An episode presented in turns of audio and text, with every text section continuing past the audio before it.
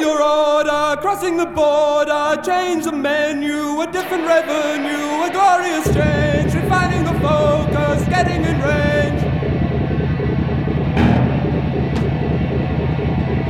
A colorful race without any bars, improved sanitation, certified by the authorities, and by the majority, surprised. No, all I could do was whistle, no, all I could do was whistle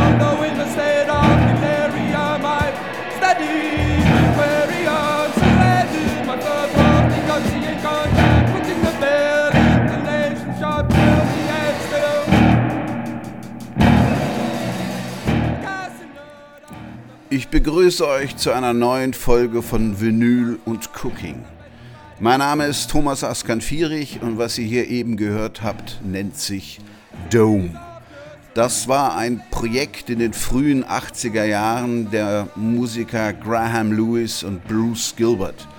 Und die haben damals völlig neue Dinge ausprobiert. Ein bisschen Industrial und ganz viel abstrakte Musik, wenn man es überhaupt noch Musik nennen kann. Da brummten die Verstärker, da liefen die Tapes und Loops und irgendwelche kryptischen Texte wurden gelegentlich gesungen und das Ganze in einer äußerst düsteren, fast schon apokalyptischen Stimmung. Eine Musik, die bis heute nichts an ihrer Faszination verloren hat, wenn man sich auf sowas einlassen kann. Aber offenbar geht es nicht nur mir so, denn die frühen Platten von Dome sind alle auf liebevollen, in liebevollen CD-Boxen wiederveröffentlicht worden, die aber vermutlich auch schon wieder vergriffen sind.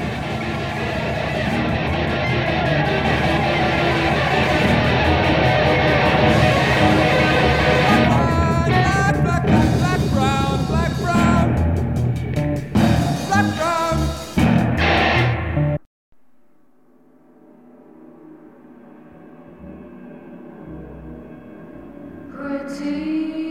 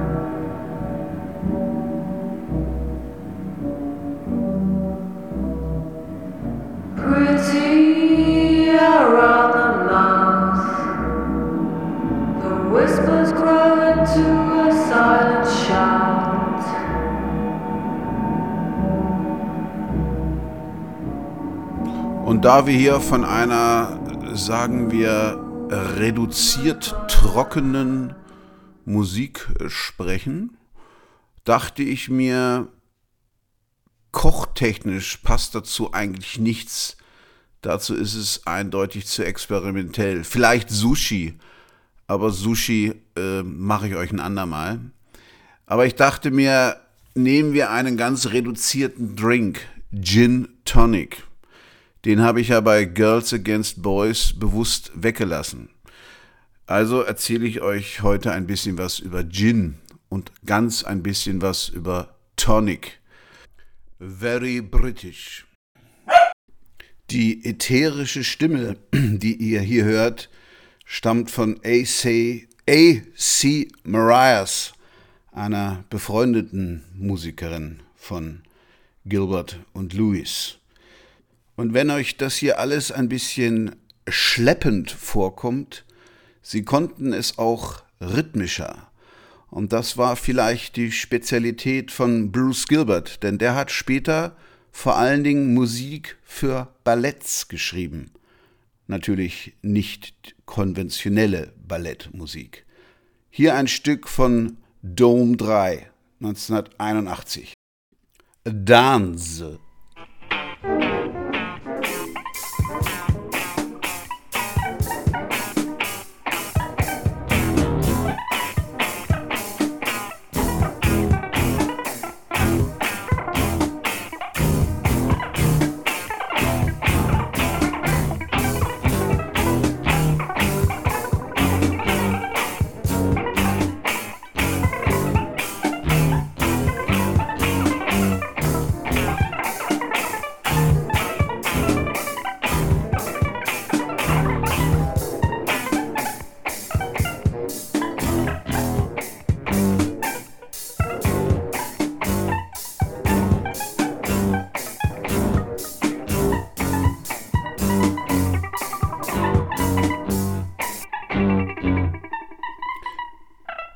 Sachen haben äh, Gilbert und Lewis äh, nicht alleine aufgenommen.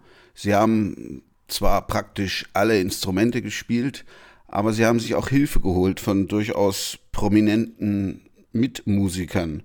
Peter Price war am Schlagzeug, Russell Mills spielte gelegentlich Percussions und Eric Radcliffe Gitarre und vor allen Dingen Daniel Miller war mit von der Partie. Der Daniel Miller der Gründer von Mute Records, die in den 80ern legendäre Bands wie Deepish Mode groß gemacht haben. Oder Nick Cave and the Bad Seeds. Und äh, so klang Daniel Millers erste Single. Mute Records Nummer 1, Warm Leverett.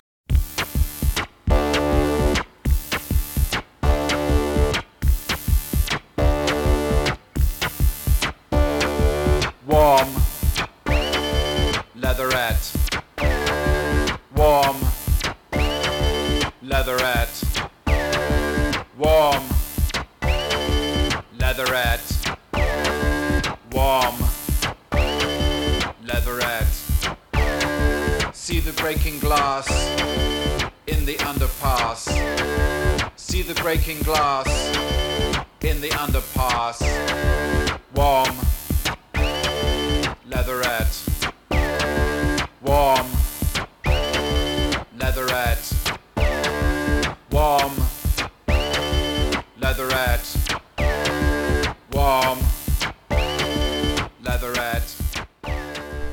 Ihr hört schon, wir befinden uns hier in einer der experimentellsten Phasen der Rockgeschichte, die es jemals gab.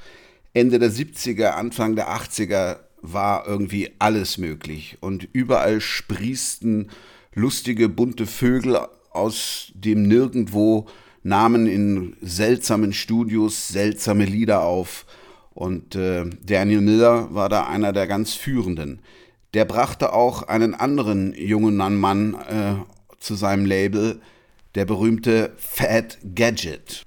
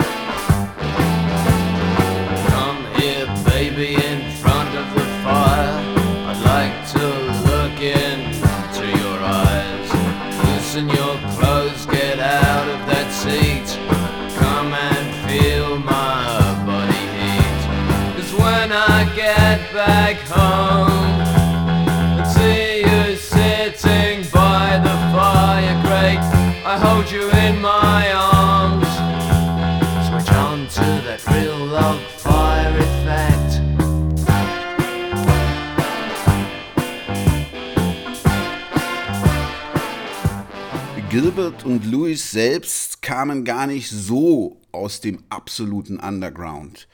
Die spielten vorher in der Band Wire und die veröffentlichten immerhin auf einem äh, Major-Label, Harvest Records, auf dem zum Beispiel auch äh, Pink Floyd veröffentlichten, einem Avantgarde-Sublabel von EMI und brachten dort drei nachmals legendäre Alben heraus. Pink Flag, Chairs Missing und 154. Von Chairs Missing hören wir jetzt Practice Makes Perfect. Hier singt Colin Newman. Louis spielt den Bass und Gilbert die zweite Gitarre. Practice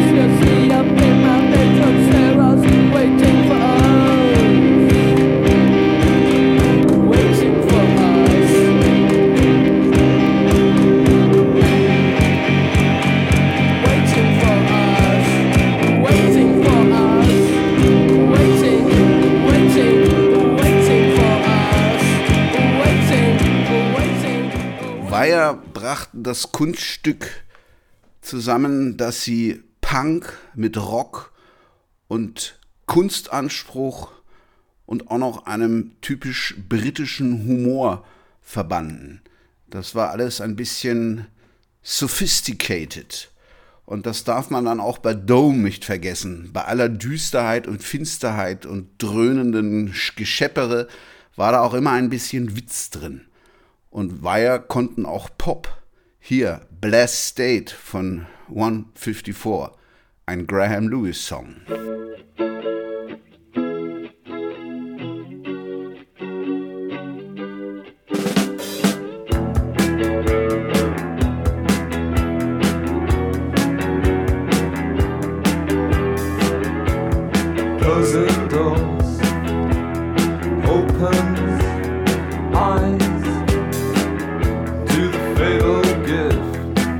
Of a well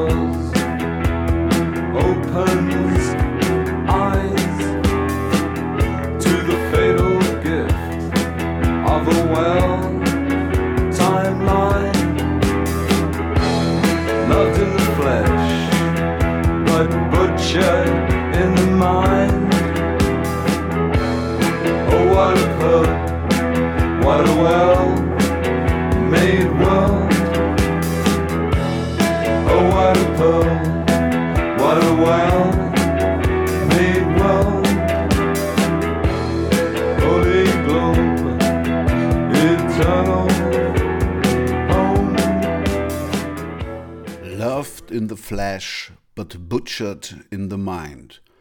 Oh, what a pearl, what a wonderful world. Ja, als Wire ihre dritte Album zu allgemeiner Begeisterung der Kritiker und mit durchaus guten Verkaufszahlen veröffentlicht hatten, lösten sie sich auf. Das war ihnen wohl alles schon ein bisschen zu Mainstream.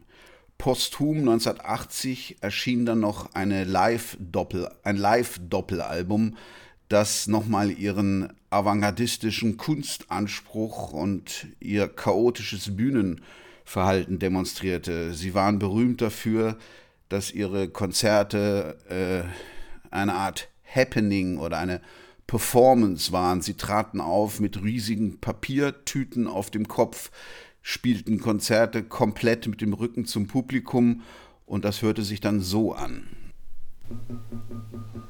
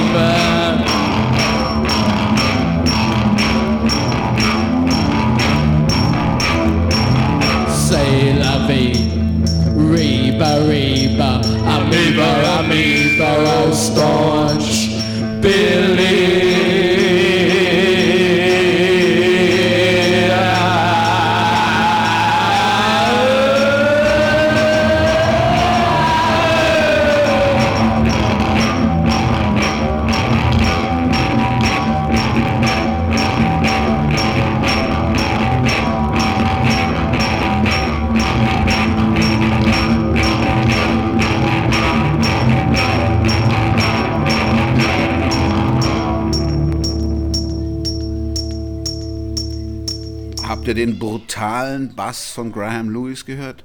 Ja, sowas mag ich halt.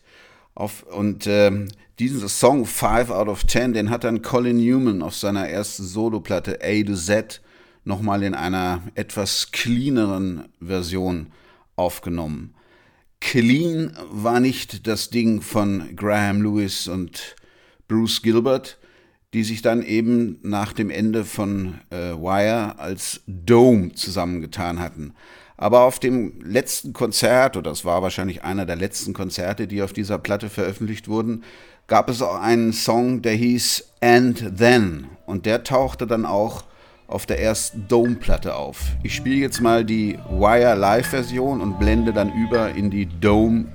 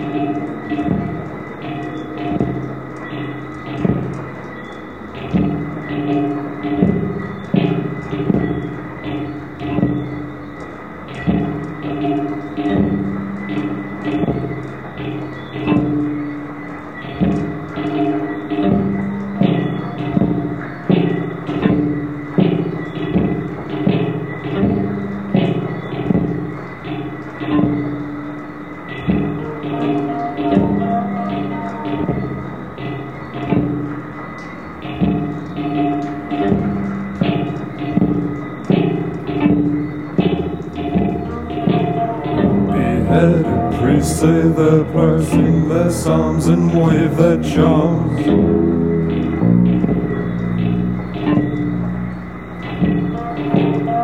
They save their souls, they sell their fears, they grow their beards and shave their heads.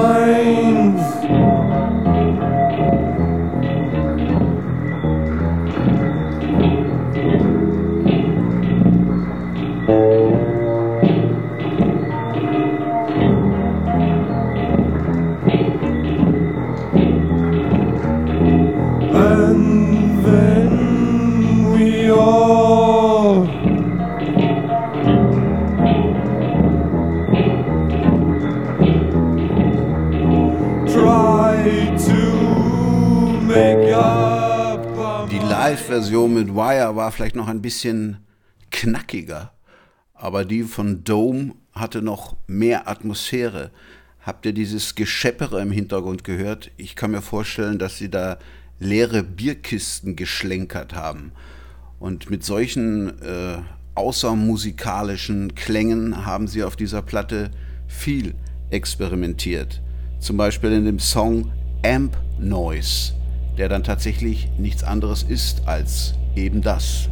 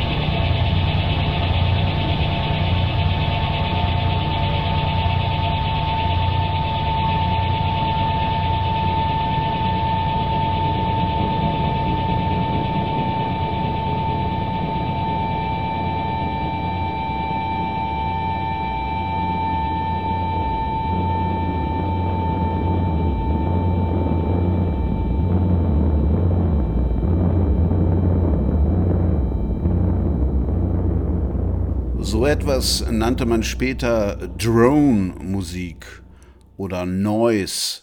Und da waren Dome tatsächlich einer der frühesten, die das gemacht haben. Aber auf Dome 1 gibt es auch durchaus rockartige Stücke.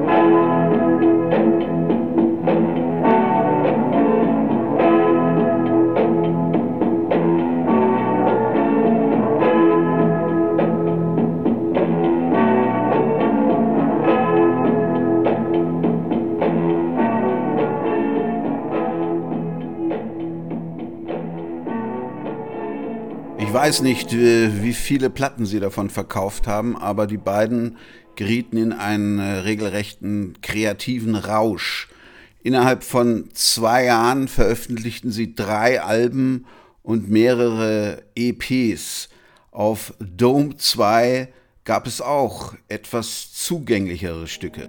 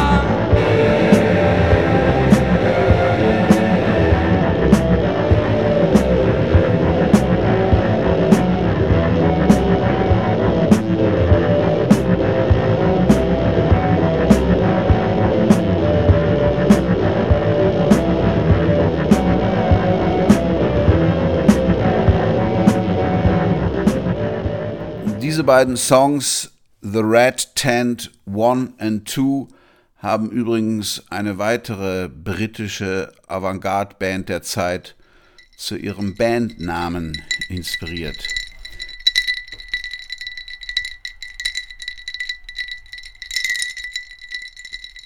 Ich wollte euch was über Gin erzählen, der zugegebenermaßen neben Whisky und Slivovitz zu meinen Lieblingsspirituosen zählt. Warum tut er das? Weil er irgendwie etwas klassisch Reines hat. Erstens ist er wunderbar klar und er hat, wenn er gut gebrannt ist, und dann ist er vierfach gebrannt, da können sich die Russen mit ihrem Wodka ganz weit hinten anstellen. Deren höchstes ist, glaube ich, dreimal gebrannt. Auch beim Whisky kommt das nur bei irischem Whisky vor, dass er dreimal gebrannt ist. Aber guter Gin, wie gesagt, viermal gebrannt. Das erhöht, soweit ich weiß, bin ich Schnapskenner, seine Bekömmlichkeit. Gin wurde von den Holländern erfunden und das ist eigentlich ein klarer Schnaps aus Getreide, Wurst, geschmacksneutral, aber halt nicht Wurst, wie er gebrannt ist. Einfach, zweifach, dreifach, vierfach. Der dann aromatisiert wird. Grundsätzlich immer mit Wacholder. Das kann passieren während der Destillation, dass man da die heißen Dämpfe über Wacholderbeeren leitet oder nachträglich durch Maceration, das heißt, indem man gewisse Dinge in den frisch gebrannten äh, Schnaps gibt, die und mit denen lässt man den dann ziehen. So macht man das ja beim Jägermeister, der aus sehr vielen, ich glaube über 30 verschiedenen Kräutern und Gewürzen maseriert wird. Das macht man, wie gesagt, beim Gin teilweise auch. Äh, Die Holländer nannten ihn Geneva und nennen ihn auch immer noch so und machen auch immer noch einen sehr guten. Kettele ist ein sehr guter holländischer Geneva. Aber berühmt gemacht haben ihn eigentlich die Briten, die ihn dann von den Holländern übernommen haben. Und äh, vor allen Dingen, das war dann so im 18. Jahrhundert. Und äh, die, die ersten, die den in industriellen Maßstäben produziert haben, war die noch heute existierende Marke Jordan Company im Norden Londons. Und deren Gin war vor allen Dingen bei der britischen Marine beliebt und das war ein dreifach gebrannter Gin. Was ihn dann schon mal unterschied von den damals aufkommenden, billigen, aber schnell besoffen machenden Gin, der allerdings äh, gesundheitliche Nachteile mit sich brachte, von Kopfweh bis Blindheit.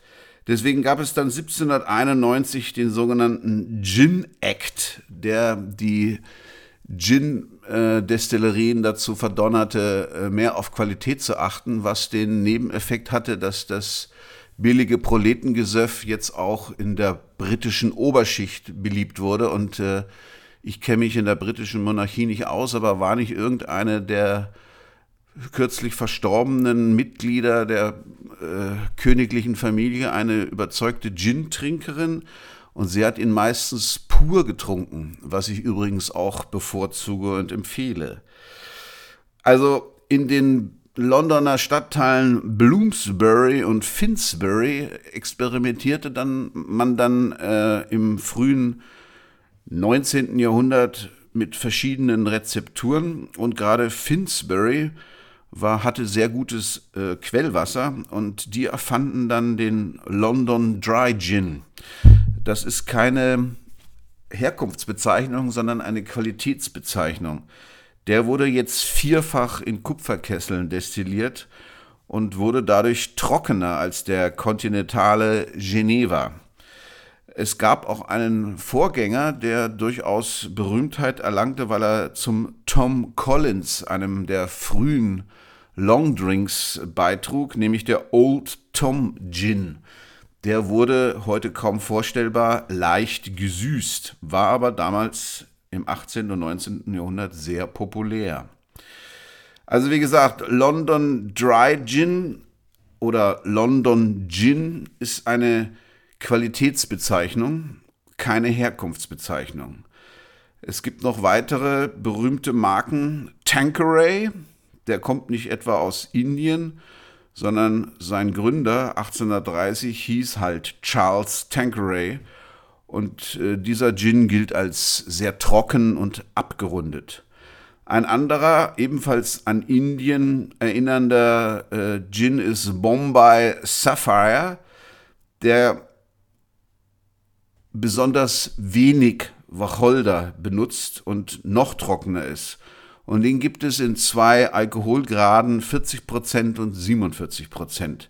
Überhaupt ist der Alkoholgehalt von Gin äh, nicht immer gleich. Ich habe hier einen stehen, äh, Hendrix, das ist ein schottischer und von mir sehr gerne getrunkener, der hat 44% Alkohol. Beef Eater, auch ein bekannter, der hat 50% Alkohol. Und Gordons, also der von sozusagen der traditionelle von damals, äh, kommt mit 37,5 daher und ist einer der günstigeren Gins und ich finde ihn nach wie vor wunderbar. Den kann man saufen und ich habe es probiert, auch ohne Kopfweh.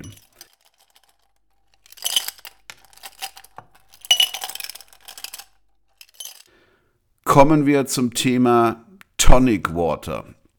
Ihr wisst ja, in der letzten Zeit hat Gin einen, einen wahnsinnigen Hype erlebt. Es gibt in jeder Bar, die etwas auf sich hält, mindestens 30 verschiedene Gins die sich dann darin unterscheiden, dass sie halt verschieden aromatisiert wurden. Etwas, was man nur schmecken kann, wenn man ihn pur trinkt, was aber die wenigsten tun. Die meisten hauen sich dann ein Tonic Water drauf.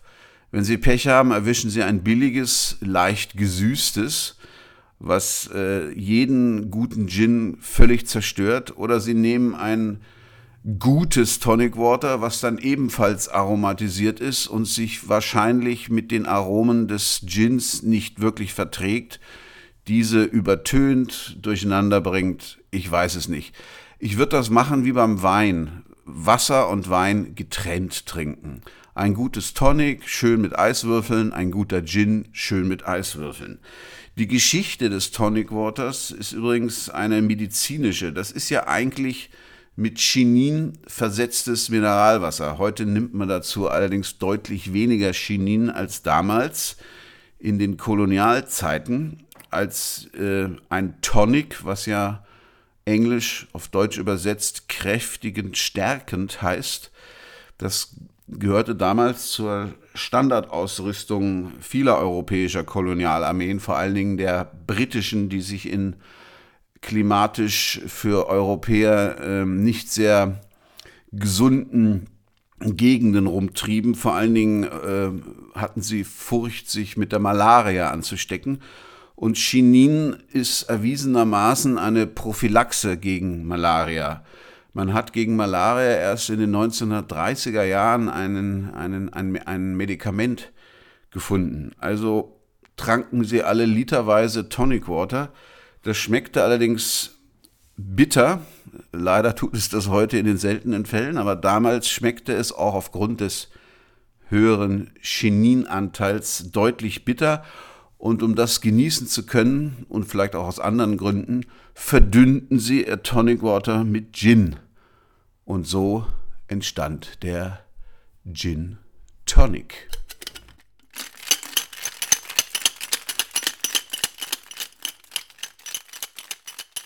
Ich weiß nicht, was das Ziel und die ästhetische Theorie von Graham Lewis und Bruce Gilbert war. Ich bin aber sicher, dass sie eine hatten.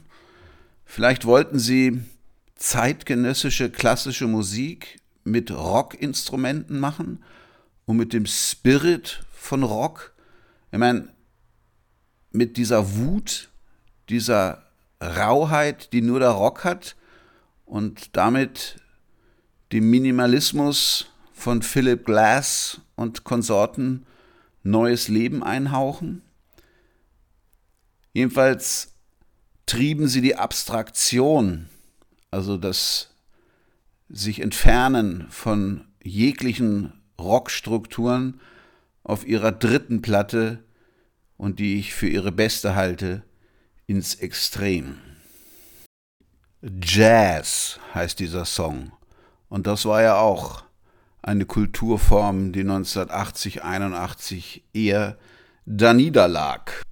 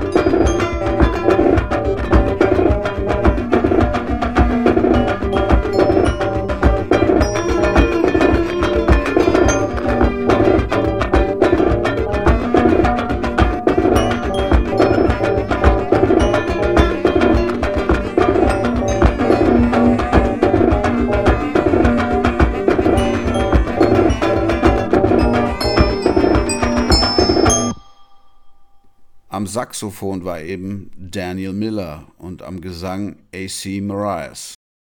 Mit diesen fast schon funkigen Rhythmen schlossen sie natürlich auch ein bisschen an die damals blühende No-Wave-Szene in New York an.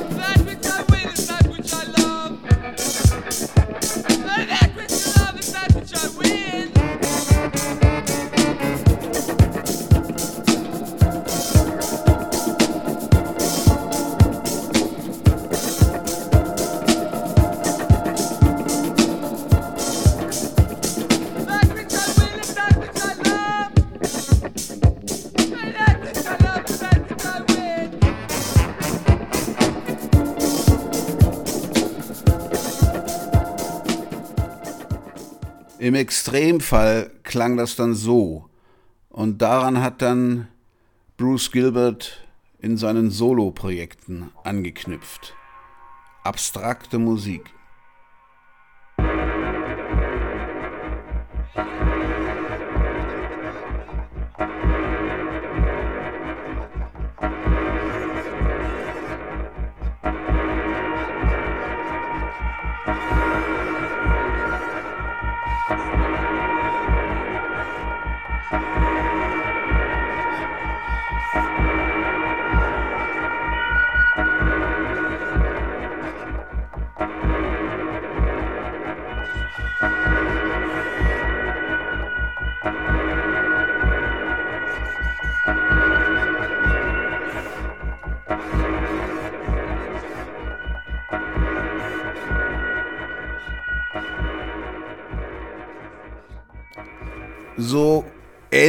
Klang dann auch äh, Bruce Gilberts avantgardistische Ballettmusik, die er für durchaus ähm, arrivierte Avantgarde-Ensembles produzierte, auch in Auftragsarbeit und dann auf Platte unter The Shivering Man oder wie in diesem Falle äh, This Way veröffentlichte.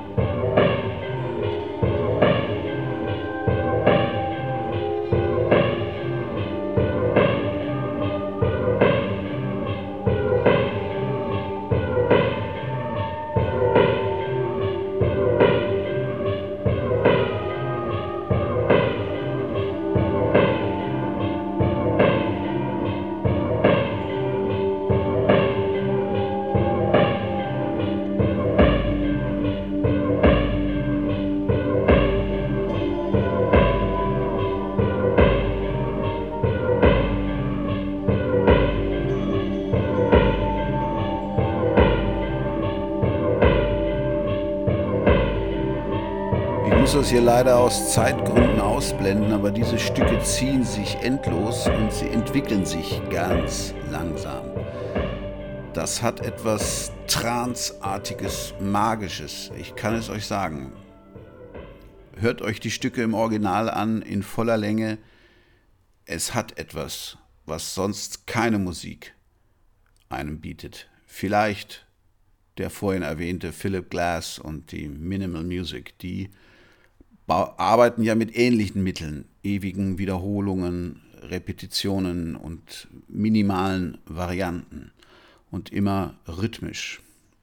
Graham Lewis hat sich in eine etwas poppige, rockigere Richtung entwickelt. Er hat dann ist nach Schweden gegangen und hat dort mit vielen experimentellen Musikern zusammengearbeitet und unter verschiedenen Namen und hier ein Stück von ihm unter dem Namen He Said, Pump.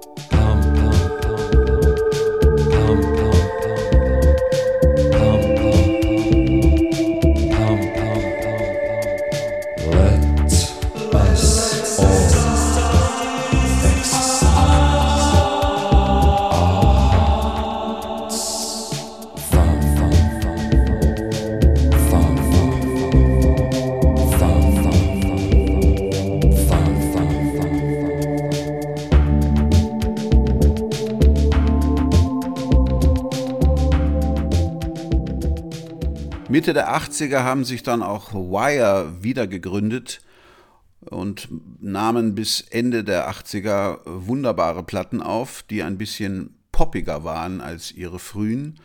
Dann löste sie sich wieder auf, gründeten sich neu als brachiale Punkband, um dann wieder eher ins Experimentelle und manchmal auch sphärische überzugehen. Es gibt sie bis heute. Was ich euch zum Schluss vorspielen möchte, ist ein Projekt, äh, was Gilbert und Lewis auch damals in den frühen 80ern, als hätten sie nicht genug zu tun gehabt, äh, mit befreundeten Musikern für eine Platte ins Leben setzten. Die Band hieß Poe und die Platte Waltz Climbing We for Attention. Und da spiele ich jetzt euch noch zwei wunderbare Stücke vor. Ich danke euch für eure Aufmerksamkeit, auch wenn die Musik heute wirklich etwas seltsam war. Aber ich hoffe, ich habe euch auch ein bisschen die Faszination dieser Grenzüberschreitungen näher bringen können.